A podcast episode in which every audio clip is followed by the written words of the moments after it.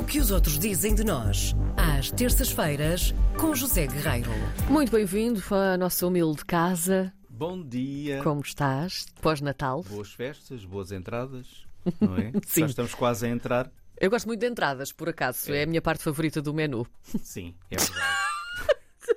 Ora bem, eu hoje, eh, a propósito da leitura habitual que faço da Decanter, por razões, enfim, eu, que só a mim dizem respeito, um Certo. site, um magazine de vinhos do mundo, trago aqui a célebre Priquita. Ah, muito bom. Conheces, não é? Claro que sim, como não? Sendo célebre, célebre, talvez ainda assim os mais novos não saibam o que é periquita, ou já tenham ouvido falar, mas sabem quase certeza, ou já ouviram falar de castelão. Porque, na verdade, os dois nomes eh, identificam a mesma casta, não é? E hum, esta casta é considerada pela Decanter o tesouro da região de Setúbal. E nós podemos ler logo no início da reportagem. Localizado a sul de Lisboa, do outro lado do estuário do Tejo, a abundância de sol, mar e areia do distrito de Setúbal fazem dele não só um destino de férias popular, mas também uma região onde prospera o castelão, uma casta tinta nativa portuguesa.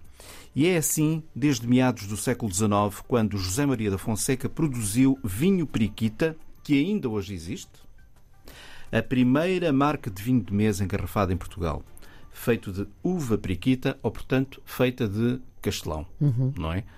Os locais, garante a revista, continuam a chamar periquita ao castelão e é de longe a casta mais plantada no distrito de, de Setúbal. Uma casta resistente, muito adaptável, o encanto, o gosto ou a popularidade do castelão reside na abundância de fruta, fruta normalmente doce, pode criar uns vinhos tintos um bocadinho doces demais, por vezes, não é?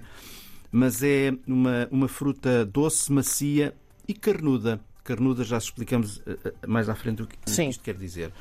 Na península de Setúbal, os solos são arenosos, retêm calor, sobretudo no verão, evidentemente, e isso, de acordo com os peritos, intensificam hum, frutos muito perfumados no, no, no vinho, adocicados, lá está, e enfaticamente vermelhos, como por exemplo a meixa já muito madura. Consegue produzir vinhos jovens, porque também tem, por vezes, baixo teor de taninos, mas também consegue produzir vinhos opulentos ou maduros, deliciosamente maduros, com envelhecimento em garrafa.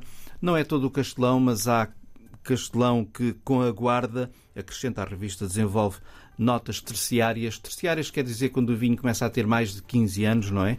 De especiarias, ameixas secas, chocolate e couro macio. Ah, muito bem. Há cor macio. Não fazia ideia.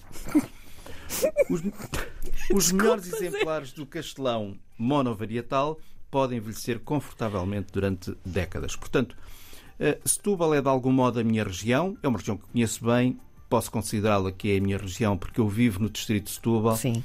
E sim, concordo com boa parte do que foi escrito aqui pela Decanter. E pronto, o link vai ficar disponível no podcast do programa. Eu, pela minha parte, desejo à dupla que me recebe aqui às terças-feiras um ano de grande, grande, enorme sucesso e muita saúde. Tal Muito como desejo aos obrigada. ouvintes também, não é? Um ano em que eles todos possam concretizar todas as boas promessas que, por uma razão ou por outra, as pessoas ainda não conseguiram concretizar. Muito bem, obrigada. Mensagem bonita, José Guerreiro. Obrigada. Até para o ano, não Até é? para o ano. Já Até voltamos a falar em cá estaremos. 2024. Um beijinho. Bom ano.